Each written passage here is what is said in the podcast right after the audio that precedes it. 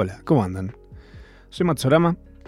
Esto es Procrastinación Asistida, un programa de más o menos una hora que se emite en vivo de 8 a 9 aproximadamente, todos los jueves aproximadamente, en Nacional Rock. Una radio hermosa, ubicada en el microcentro de la capital federal de nuestra bella nación. Hoy empezó para nosotros diciembre. Digo nosotros, me refiero a la humanidad, básicamente. En este preciso momento estamos transitando diciembre de 2022. Si vos estás en el futuro escuchando esto, por ahí digas, ah, el mes pasado. No es tan viejo esto. No. Y te prometo que el programa de hoy puedes escucharlo en cualquier momento porque la data que te traje es quizás tal vez atemporal. Hay un poco de historia, hay un poco de ciencia, cosas. Así es como arranca esta procrastinación. Estamos en la semana en la, que, en la que empieza a terminar el año y uno de los síntomas es, ya hace rato se consiguen pan dulces y todo eso, ya hace rato vemos decoraciones navideñas disponibles en lugares, pero creo que el principio del final eh, suele ser cómo se inundan las redes de Spotify Wrapped. El Spotify Wrapped. Wrapped. Que seguramente se habrán cruzado si están presentes en la internet. Si no tienen ni idea de qué estoy hablando ahora, les contaré, les cuento un poquito de todo y los voy a llevar fluyendo como por un río en una bella canoa tallada con mis propias manos Arre que se hunde. Apenas la pichan. Eh, les voy a contar un poquito sobre esto. Bienvenidos sean. Eh, empezó la ola, la locura del Spotify Wrapped. Que esto es una campaña de marketing viral de Spotify. Spotify es una de las plataformas eh, más grosas de música. Y digo grosas no cualitativamente, sino de la cantidad de gente que la usa. Eh, es una de las que más movimiento tiene. De música es la principal, muy por encima del resto. Eh, esto de Spotify Wrapped es eh, algo que empezaron a hacer desde el 2016. Em, y lo que simplemente hace es recopila datos de tu año de usos en esa plataforma y te dice, bueno, estos son los artistas que más escuchaste, escuchaste esta cantidad de géneros, em, no sé, eh, tu canción favorita es esta, a la mañana escuchabas más. Siempre le encuentran como una vueltita y lo hacen como todo muy visual em, para contarte que estuviste escuchando todo este año. Entonces, un poquito te sentís reflejado. Tiene una, para mí, tiene como una especie de... El mismo sabor, un sabor muy parecido a una carta natal. ¿Ves esa cosa que es como algo medio impersonal, pero que igual habla de vos y está como muy directo? Vinculado obviamente a tus escuchas, y tus escuchas están vinculadas a tus momentos, a momentos que viviste durante todo un año. A veces vas a decir, pero yo no escuché tanto poco yo. Y después decís, ah, claro, pasa que en ese cumpleaños presté el Spotify y sonó durante seis horas la misma canción. Ahí está.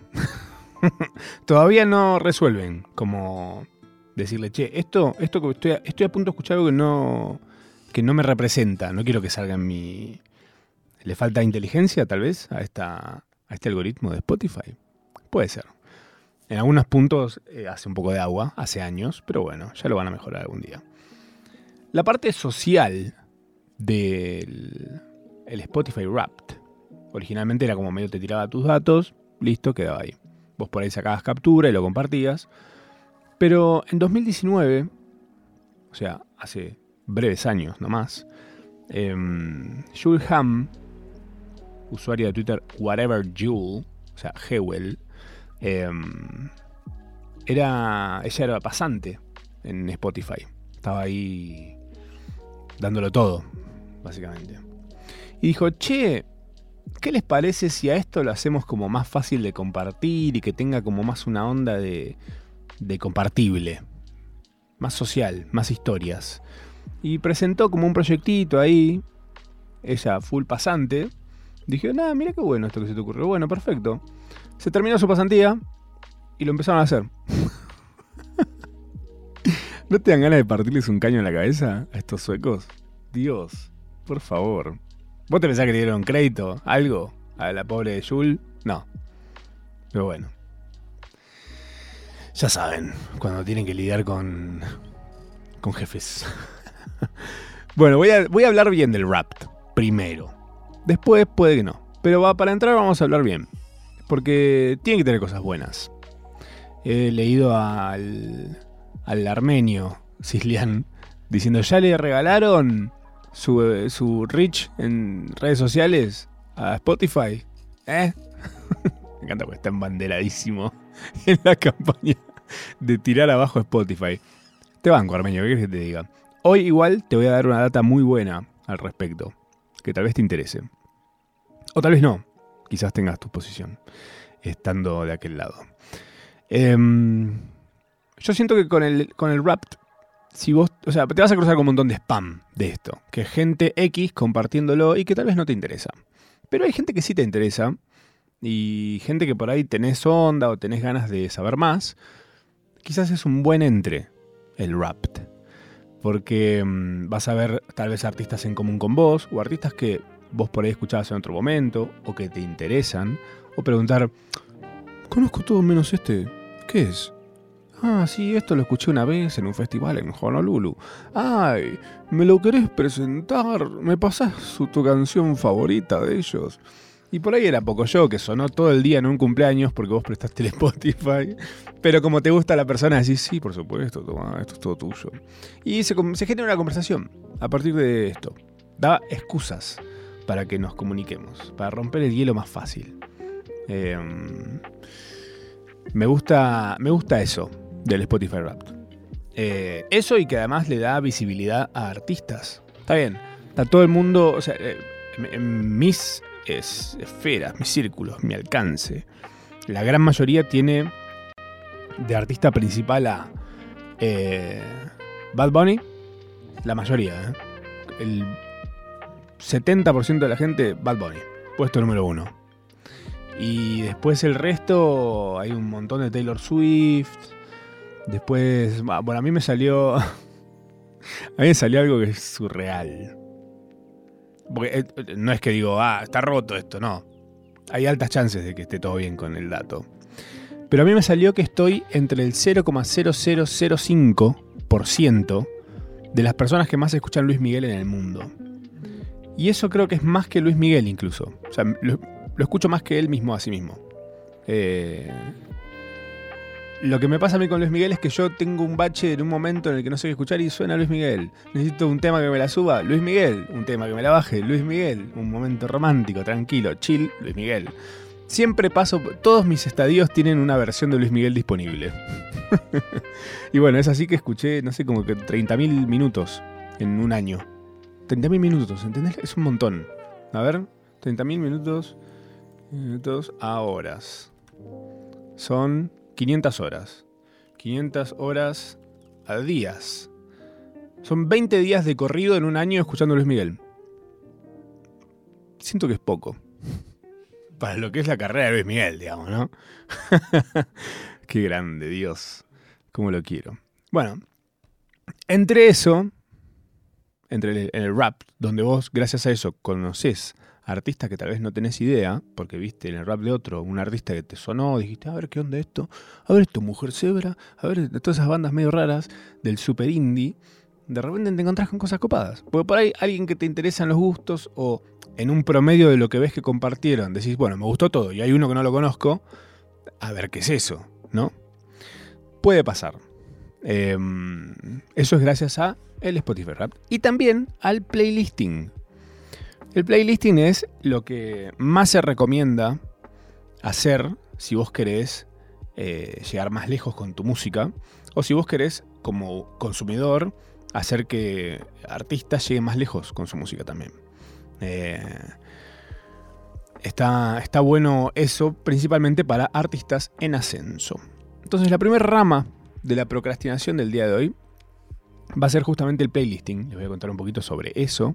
Y les voy a dar eh, un ejemplo de mm, cómo Spotify logró que una artista chiquitita alcance mm, el stardom global.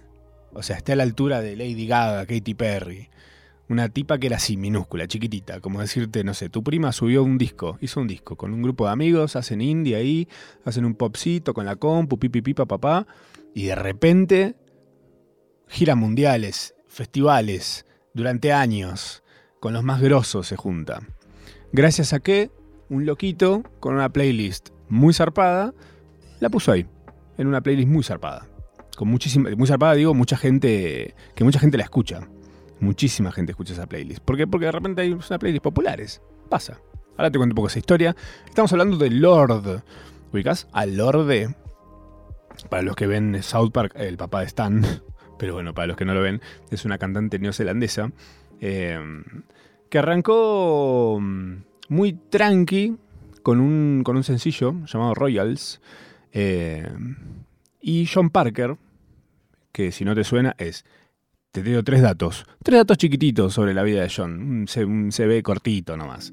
Es el fundador de Napster, que si no sabes lo que es Napster, bueno, eh, es historia de la música, básicamente. Fue como el proyecto que fue como la punta de lanza de la piratería fácil para casi destruir la industria musical en su momento.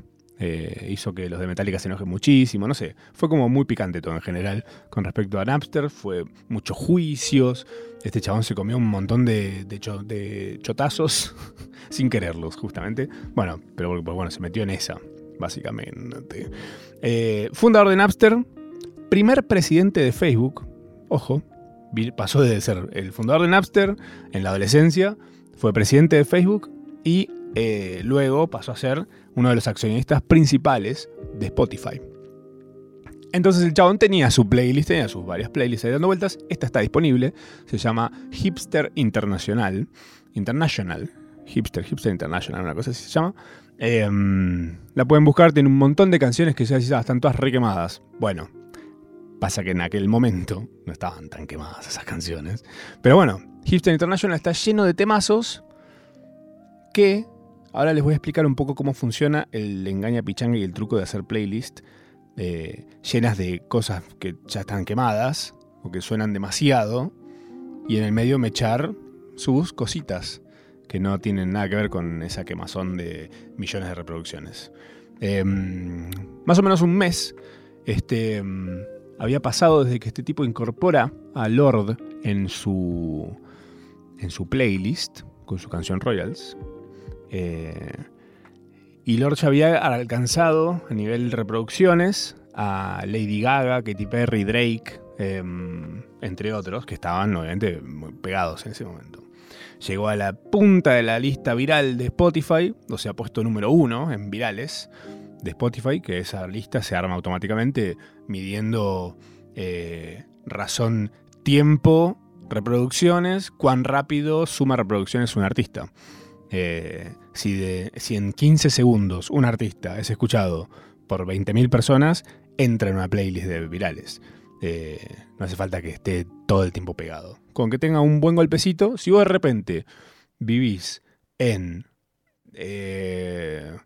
ponele, no sé, Belville, Córdoba, y agarrás y vas a la municipalidad y decís, mira, necesito que me hagas un favor, intendente de Belville, necesito que emitas un comunicado, que le avises a todo el pueblo, que todos tenemos que escuchar mi canción a tal hora.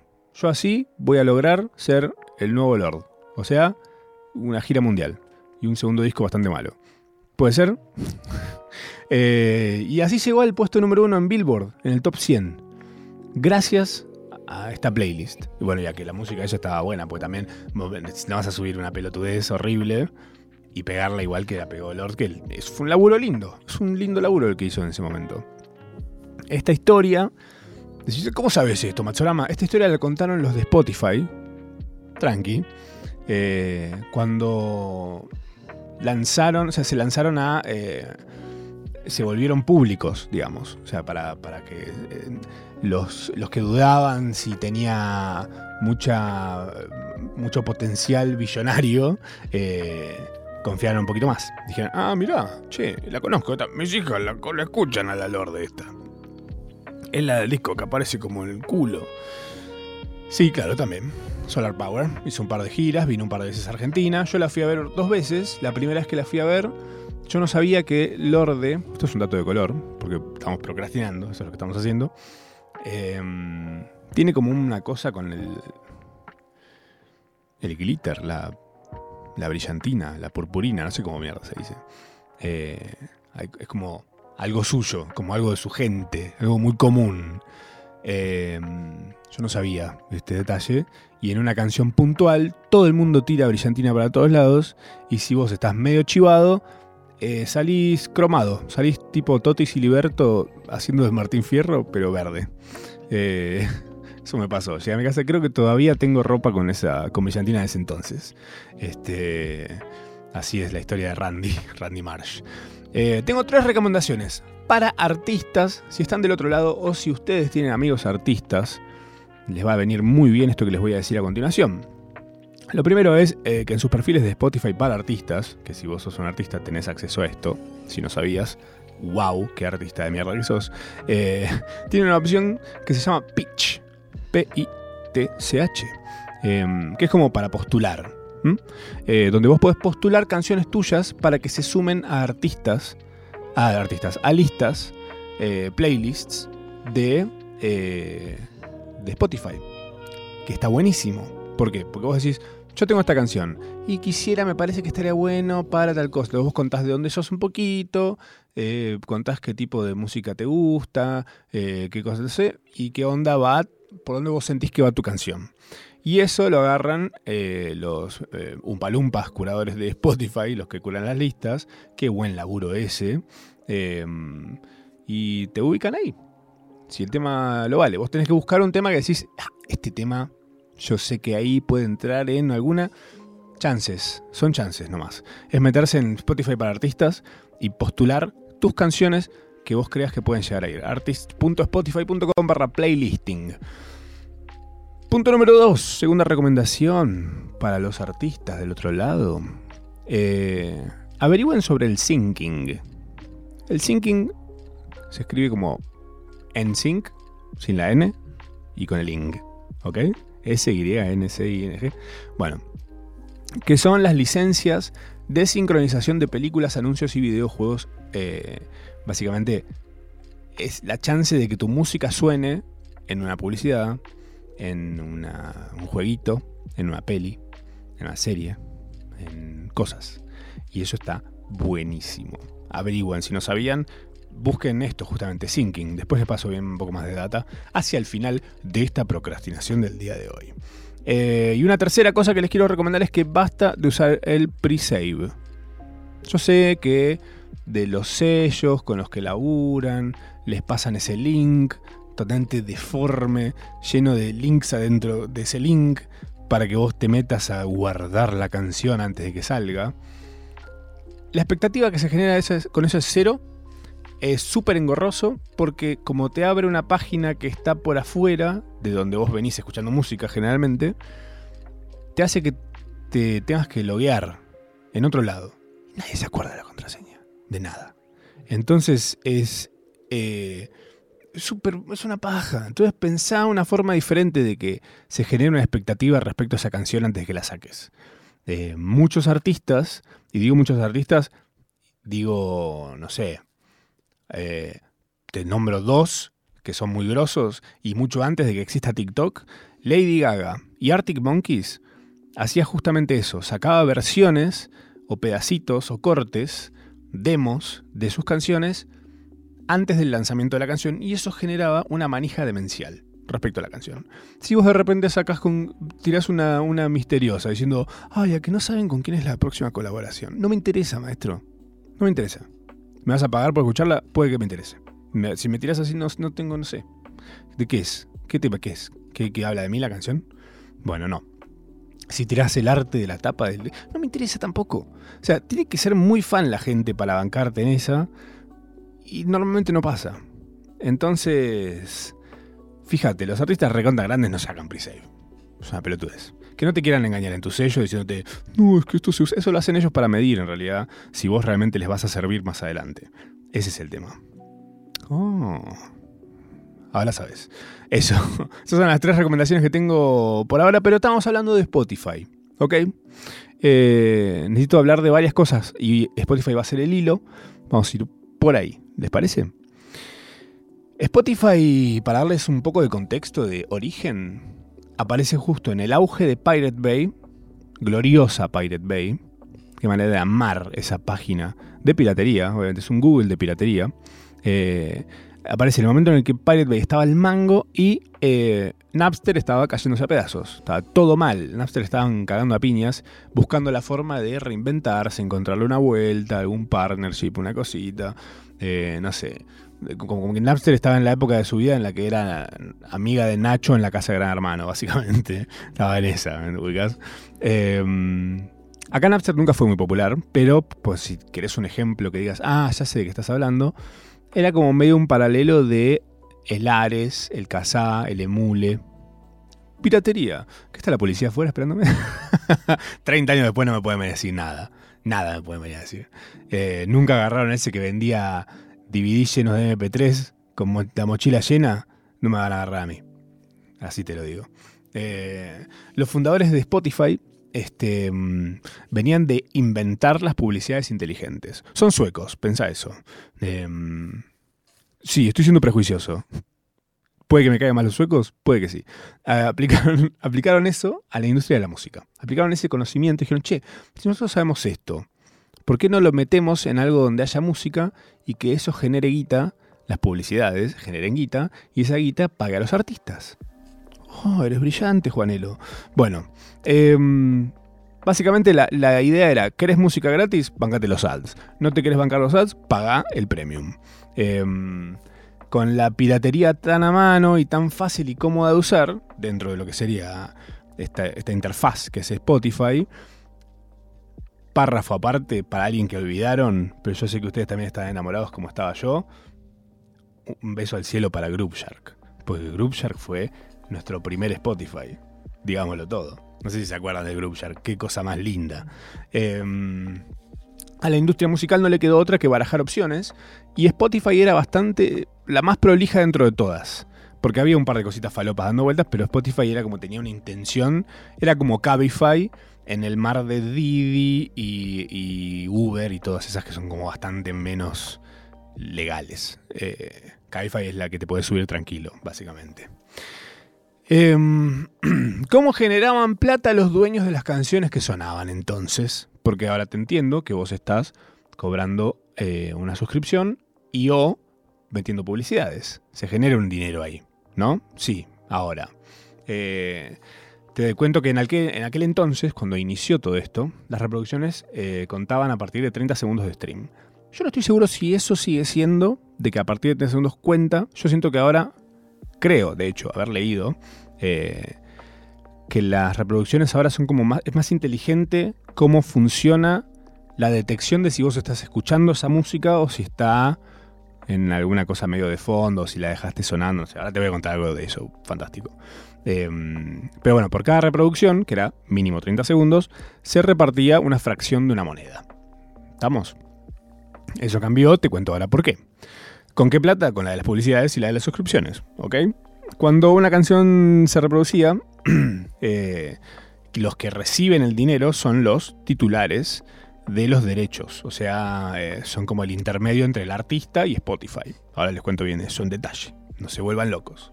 Eh, ahora, ¿por qué cambió la forma en la que se, repartía la plata de las reproducciones?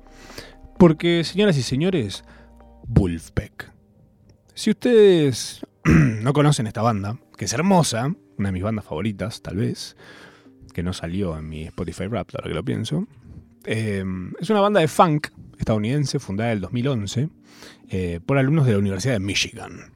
Eh, ahí cerca de donde se, donde se hacen las cajas de Los Simpsons.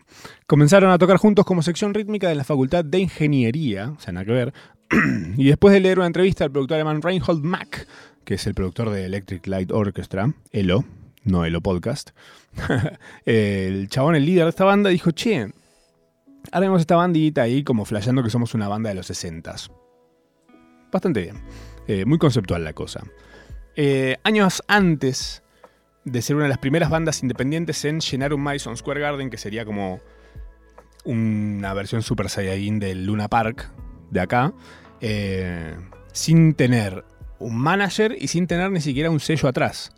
Es como un grupo de amigos, requete contra indie. Yo siento un poco la vibra de Wolfpack, la siento un poco en el cuelgue, acá. Siento que tienen como una cosa medio así, como medio en joda, medio de músicos locos y que suena muy lindo. Siento que tienen un paralelismo ahí. Búsquense ese show, está en YouTube, está entero. Es el Madison Square Garden de Wolfpack, B corta ULF PSK. PSK, ahí va, ahí va. Eh, pero bueno, allá por 2014, estos loquitos salen con la idea de hacer eh, el Sleepify Tour.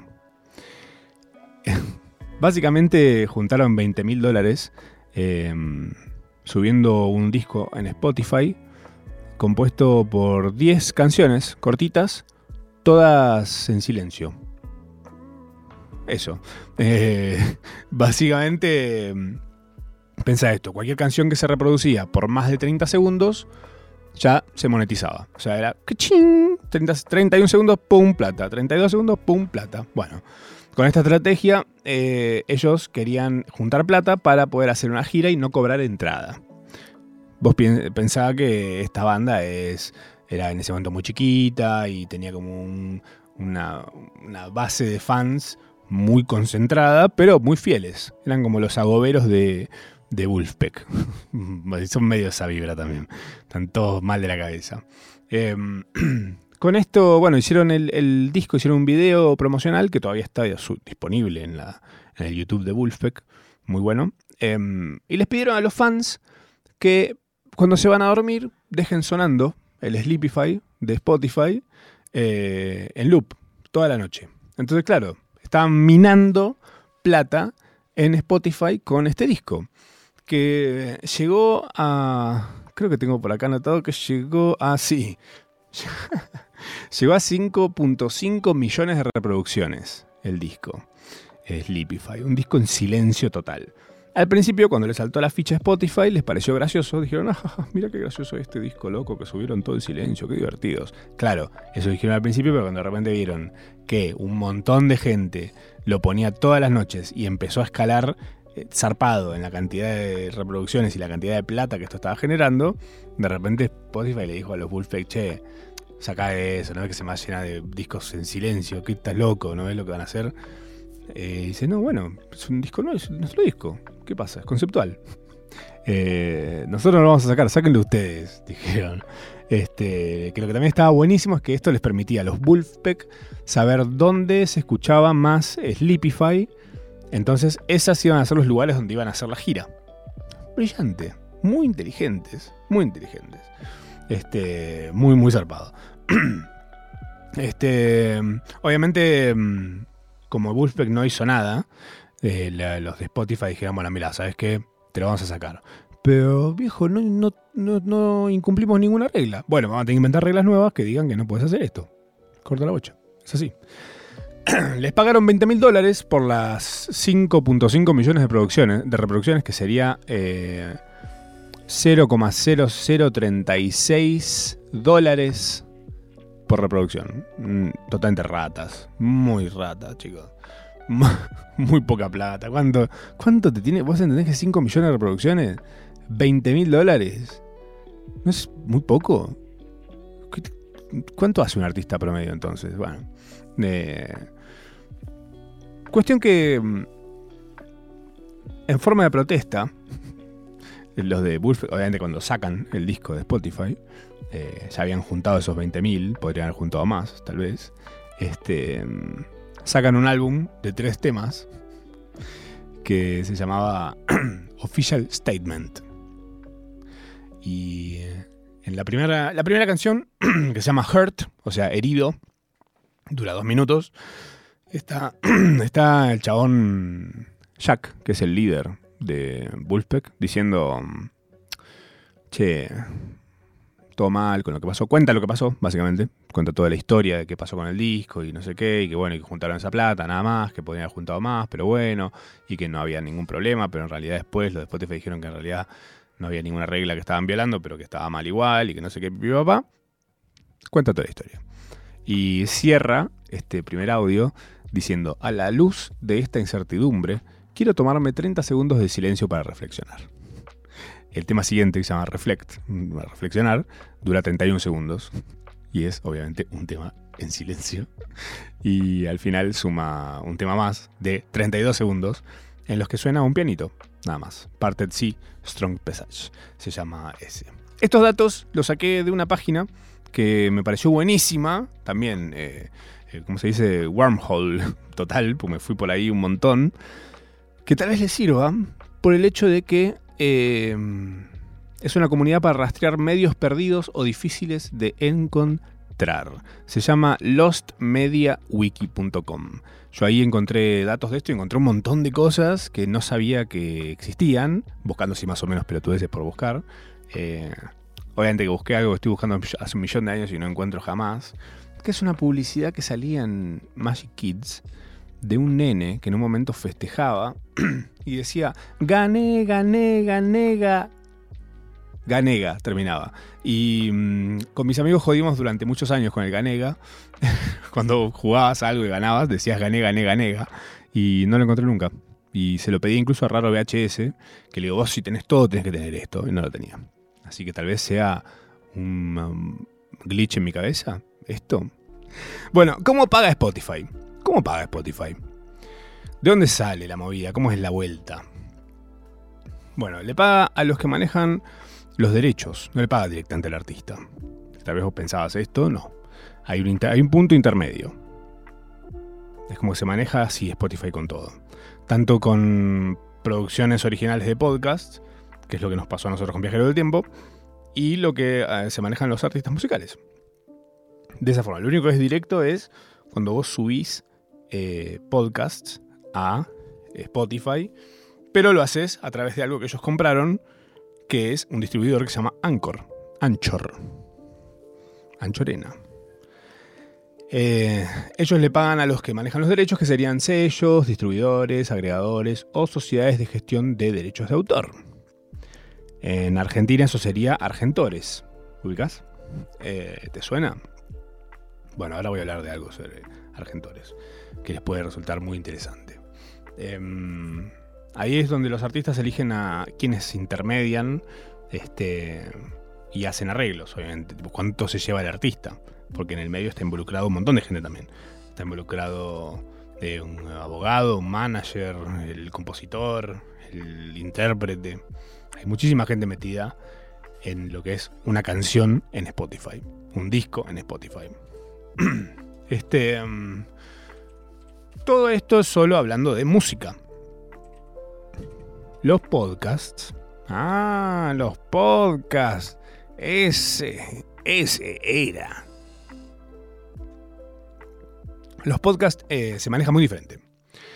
Pero, ah, pero, en junio de 2022, este mismo año, hace un par de meses nomás, eh, se dio un acuerdo entre Argentores y Spotify por los derechos de autor de podcasts. Ajá que por ahora va a ser vigente por 5 años. ¿Ok? Hasta el 2027. ¡Wow! ¡Qué lejos suena eso! Increíble. Dato de color, para que se pongan la camiseta argentina ahora mismo. Argentores es la primera sociedad de gestión de derechos de autor, no musical, del mundo que negoció un acuerdo con Spotify por los derechos de autor de los podcasts. La primera del mundo. Pioneros. ¿Ok? Eh, y te voy a dar ahora una breve guía, muy cortita, de cómo declarar una obra en Argentores para cobrar platita. Una obra, estamos diciendo podcast. Vos declarás un podcast en Argentores y empezás a cobrar platita. Eh, primero, completás una declaración, un formulario online eh, con datos de la obra en cuestión. En este caso, un podcast. Em, segundo, de buena fe expresas que es de tu autoría. O sea, dices, che, este podcast es mío. ¿Eh? La cruda, lo subí yo. choro. no va a faltar alguno que quiera hacer eso. Bueno, vos pones una descripción de la obra, punto número 3, la descripción de la obra, cargas un guion y, un enlace al podcast. Em, respecto al guion, si no es guionado, si es, no sé, charlas, si es eh, entrevistas, con que subas este, una hoja de ruta de lo que hicieron o una sinopsis de los temas tocados, suficiente. Eh, punto número 4. Argentores realiza una fiscalización de la misma, y ahí es donde cagaste si pusiste la, pusiste la cruda, eh, porque hay una persona viva del otro lado que chequea que lo que vos estás poniendo tiene que ver una cosa con otra. Como que vos sos esa persona que hizo el podcast, o alguien que representa eso. Eh, Después, este paso siguiente, todo eso se hace de manera virtual. Lo que te estoy diciendo en la página de Argentores, no tenés que ir a ningún lugar con papeles, imprimir nada, nada, no tenés que llevar un documento, nada. Todo es por la página de Argentores. El paso siguiente es darte de alta y cuando la institución liquida, vos estás en condiciones de cobrar por esa obra si pasaste la inspección. Em, dato no menor, declarar la obra en Argentores no es registrar la propiedad intelectual. Eh, no es necesario tener registrada, eh, tener registrado el podcast en la propiedad intelectual para hacer esto. Pero eh, si eventualmente te plagian o usan un pedazo de lo que vos subiste o lo que sea, si vos ahí querés reclamar, vas a necesitar tener este, registrado esto para iniciar acciones legales, desde luego. Preguntas frecuentes al respecto te las voy a responder ahora mismo porque las tengo yo mismo acá preguntadas por mí mismo y respondidas por gente que sabe. ¿El trámite es gratis? Sí. ¿Necesitas ser monotributista o facturar? No. ¿La liquidación es cada cuánto? Seis meses. Eh, ¿La obra tiene que estar publicada? Sí. O sea, vos no podés adelantarte a lo que vas a subir, sino que una vez que se sube un capítulo o un podcast, no sé, todos los capítulos juntos en un solo podcast o lo que sea, una vez que se subió, vos ahí vas y lo registras. ¿Ok? No puedes hacerlo por anticipado. No puedes cantar PRI algo que no existe. Tipo, ah, yo inventé un podcast sobre esto y nunca lo subiste, pero de repente a otra persona se le ocurrió lo mismo y lo empezó a subir. No, no es que puedes primereárselo. No, tiene, que existir la obra. Eh, ¿Entran en convenio podcast viejos que tengo subidos? Pues yo tengo un millón de podcast viejos. No. Solo lo que sea contemporáneo al convenio, o sea, 2022 en adelante, por lo pronto hasta 2027 cuánto pagan y con qué criterio, esto es un misterio. Eh, la verdad es eso, es un misterio, porque como que Spotify no quiere blanquear la de la plata, no sé, es una cosa rarísima, obviamente es alguna cosa rarísima. Pero ante la chance de poder cobrar algo, antes de no cobrar nada, que es lo que viene pasando hasta ahora, eh, está bastante bien. La forma es que funciona muy similar al algoritmo que, le da la plata a las canciones. El tema es que, bueno, un podcast dura generalmente bastante más que una canción. Eh, quizás sea más comparable con un disco, ponele. Eh, quizás lo tengas que empezar a hacer en capítulos, cada, episodio cortarlo en pedacitos, en bloques. Y aprovechar más, hacer la gran Wolfpack mientras exista esto. Bueno, escucha esto, porque esto es algo que yo no entendí del todo bien, pero creo que es así. Mira lo que te voy a contar. Y esto es muy importante, muy, muy, muy importante y muy interesante. Em, no se le da bola a las reproducciones esto es increíble, ¿eh? No se le da bola a las reproducciones, sino a la complejidad de la producción del podcast. Ah, por ejemplo, si vos haces un radioteatro, por ejemplo, en un podcast, donde hay 10 personajes, hay 3 guionistas, un director, 3 productores, 5 em, personas de catering, 3 em, editores, cuatro músicos, un montón de gente involucrada en la producción de un podcast, ese podcast, que tal vez lo escuchen 12 personas, va a generar más plata que un podcast que es entrevistas a em, escorts durante 15 minutos, hablando de pajereadas, para un promedio de 20.000 tipos de audiencia. Eh, como que el criterio es diferente a como sería normalmente la monetización directa de Spotify. El criterio lo aplica Argentores. ¿No es un loco eso? Bueno, yo eso lo que no estoy seguro si entendí bien. Voy a tener que inventar un podcast para eh, comprobar esto. Así que voy a empezar a hacer la producción de eh, Drácula, la versión teatral hecha podcast, eh, y la voy a estirar a lo Netflix. Le voy a hacer que dure, no sé, 30 capítulos, los primeros 15 minutos de, la obra, Eh, a ver qué pasa, si me hago rico o no. Pero bueno, eso es por lo pronto los datos que tengo para comentarles respecto a cómo generar plata con podcast en Spotify. No es poca cosa. Buen acuerdo ese que se, logró ahí y vamos a ver qué sucede más adelante. No le pregunté a varios amigos que tienen podcast y me dijo que ninguno, ninguno registró nada, ninguno se metió en esto. así que bueno, vamos a tener que probar. A ver qué pasa. Voy a registrar este, a ver qué pasa. Voy a registrar qué pasa con programación asistida. Eh, tengo algo que averigüé para los que no tengan muchas ganas de averiguarlo, que tal vez les interese, porque he visto putear por este tipo de cosas. Eh, y averigüé, hice una comparativa de mm, precios entre plataformas musicales a diciembre de 2022. ¿Ok? Eh, Spotify ahora, por ejemplo, está individual 270 pesos. Dúo, que es para dos personas, 389. Familiar, que cabe en seis personas bajo la misma paga, está casi 500 pesos. Y universitarios, 120 pesos. Eh, que te pide tipo un par de datitos y cosas sobre vos estudiante. Em, después está YouTube Premium, que además es YouTube Music, que es una de mis favoritas que te sale, ahora está subió un poco de, precio, está 380 pesos individual, 700 pesos, eh, todo esto por mes obviamente, 700 pesos para 5 usuarios, que está bastante bien, 700 pesos para 5 usuarios. Pensá que para mí lo que cambia el juego de YouTube Premium es no tener más publicidades. Es un placer no tener más publicidades.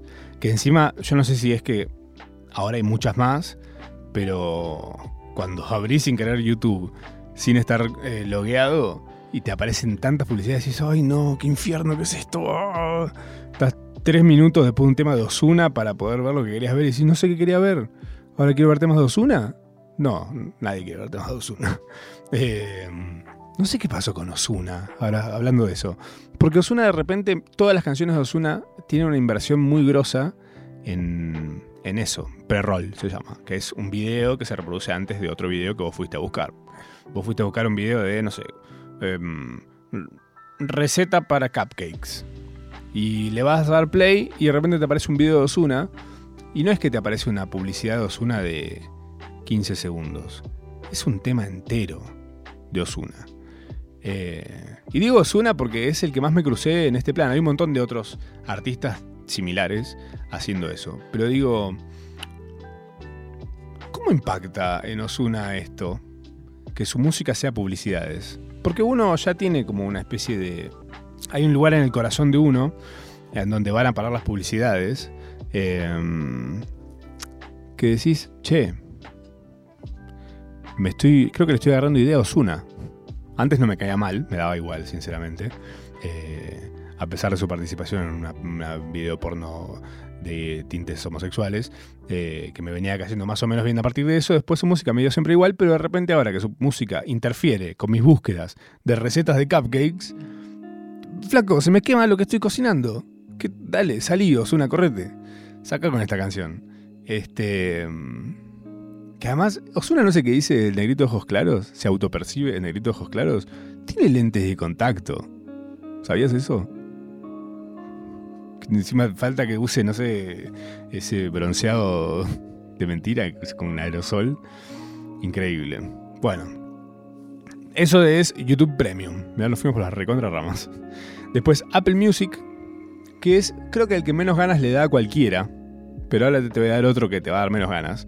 Pero Apple Music está eh, casi 4, 3, 3 dólares 50, mil pesos sería, para estudiantes, eh, 1900 individual y eh, 3 mil pesos para 6 personas. Es re caro Apple. Em, a todo esto también creo que hay un gran valor de todas estas cosas que es la interfaz. Eh, y cuán cómodo es de usar. Eh, y obviamente la disponibilidad de cosas. en Apple no sé si tenés lo más cutre de la mona, ¿entendés? Este. Como dudo, no sé. Habría que buscar. Mira, ¿sabes qué? No, no tengo Apple, pero ¿sabes qué tengo?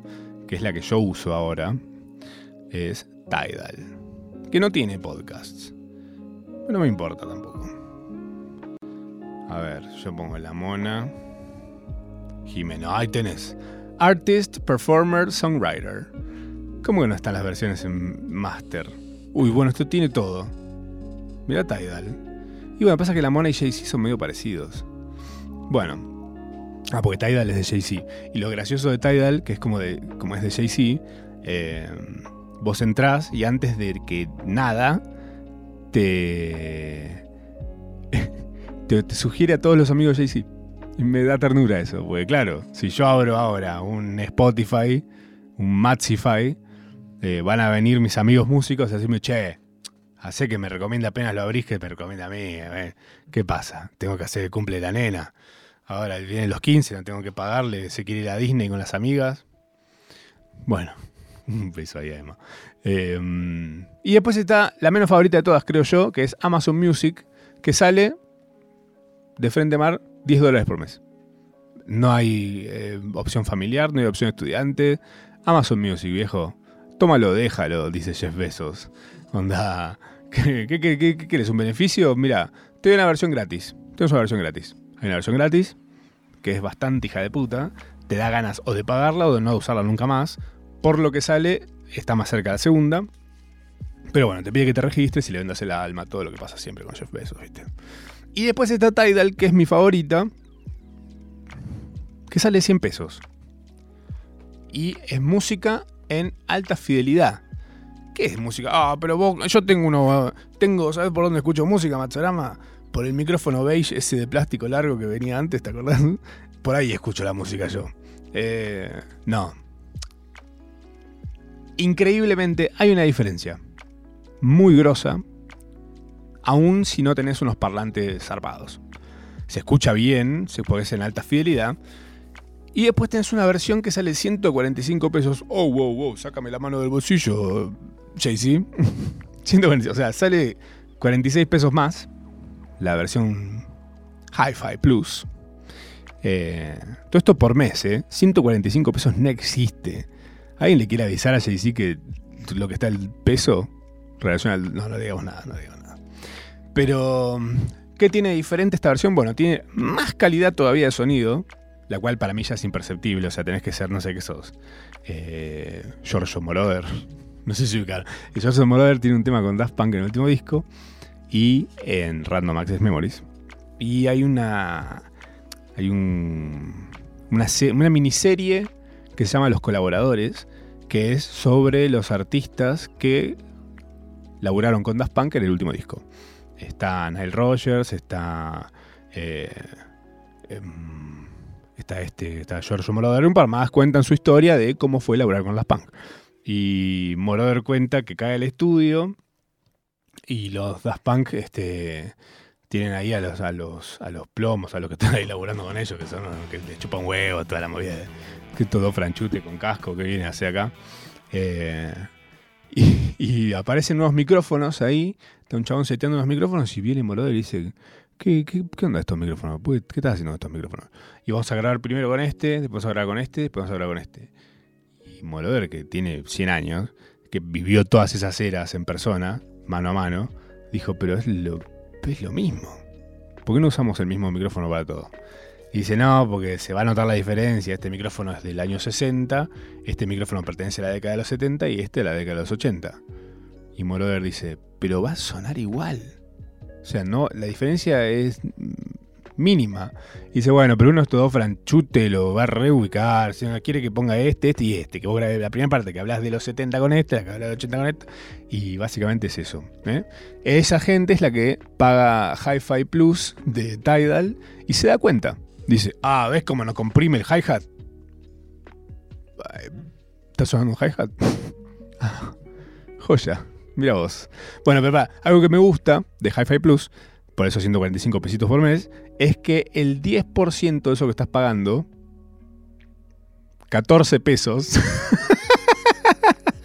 14 pesos van directo al artista, che. Vamos, te, te pusiste, estás salvando ¿Eh? Si esto fuera la era de Queen, gracias a vos existe Rhapsody Bohemia. Bohemian Rhapsody.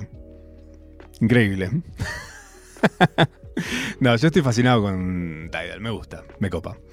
Eh, Y estamos todos un poco como medio hinchados los de Spotify. Digámoslo todo. Digamos la verdad. Es así. Hay algo ahí que no note. Hay, hay algo. Hay, que hay un pacto. Eh, tengo un par de recomendados para que procrastinen eh, este fin de semana, cuando tengan ganas. ¿no? Si les copa la idea de agarrar la idea a Spotify, hay en Netflix una, mm, una miniserie que podría haber durado dos horas en total. Pero yo voy a averiguar esto y se los voy a traer porque estoy seguro que voy a dar con alguien que me va a decir, ¿sabes que sí?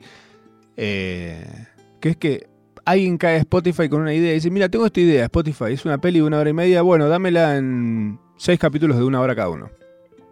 Pero eh, no... Tengo que estirar un montón. ¿Qué querés? ¿10 palos verdes o no? Ah, bueno, sí, sí. ¿Seis capítulos querés de una hora? Sí. bueno, siento que está un poco estirada, pero está buena. Tiene algunos capítulos más flojitos, otros muy copados. Y te cuentan un poco la historia de, eh, de Spotify, de Daniel Eck y su socio Martín Lorenson. Eh, y cómo ellos revolucionaron la industria musical, porque es la verdad lo que hicieron, eh, con esta plataforma de streaming gratuita y legal que es Spotify. El, capítulo 1 habla de la visión, de cómo el loco... Ah, hay un repete que me parece fantástico cuando hacen esto. Soy muy fan de cuando se hacen estas biopics, en las que claramente están involucrados los que salen, que es como medio se los, se los glorifica un poco, ¿no? Se los pone como más copados o más zarpados o más grosos. Como, ah, unas tomas re wow. Eh, bueno, son seis capítulos, que es la visión, la industria, que habla sobre el juicio entre Sony y Pirate Bay, súper entretenido. La ley, que aparece el burlando de Spotify. Eh, el programador, que aparece un loquito ahí, una rata de computadora.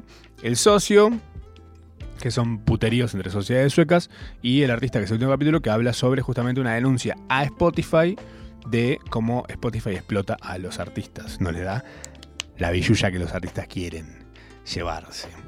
Y ya que estamos yéndonos por las ramas, y muy brevemente antes de irnos, les tiro mm, dos cosas para que busquen si tienen ganas y si les interesa. La primera es un informe de Goldman Sachs, toque madera, eh, un huevo, la teta, Music in the Air se llama, que dice básicamente que el streaming está acelerando el ritmo de la industria de la música, ya que los ingresos globales de la música alcanzarán niveles récord. Goldman Sachs cuenta cómo.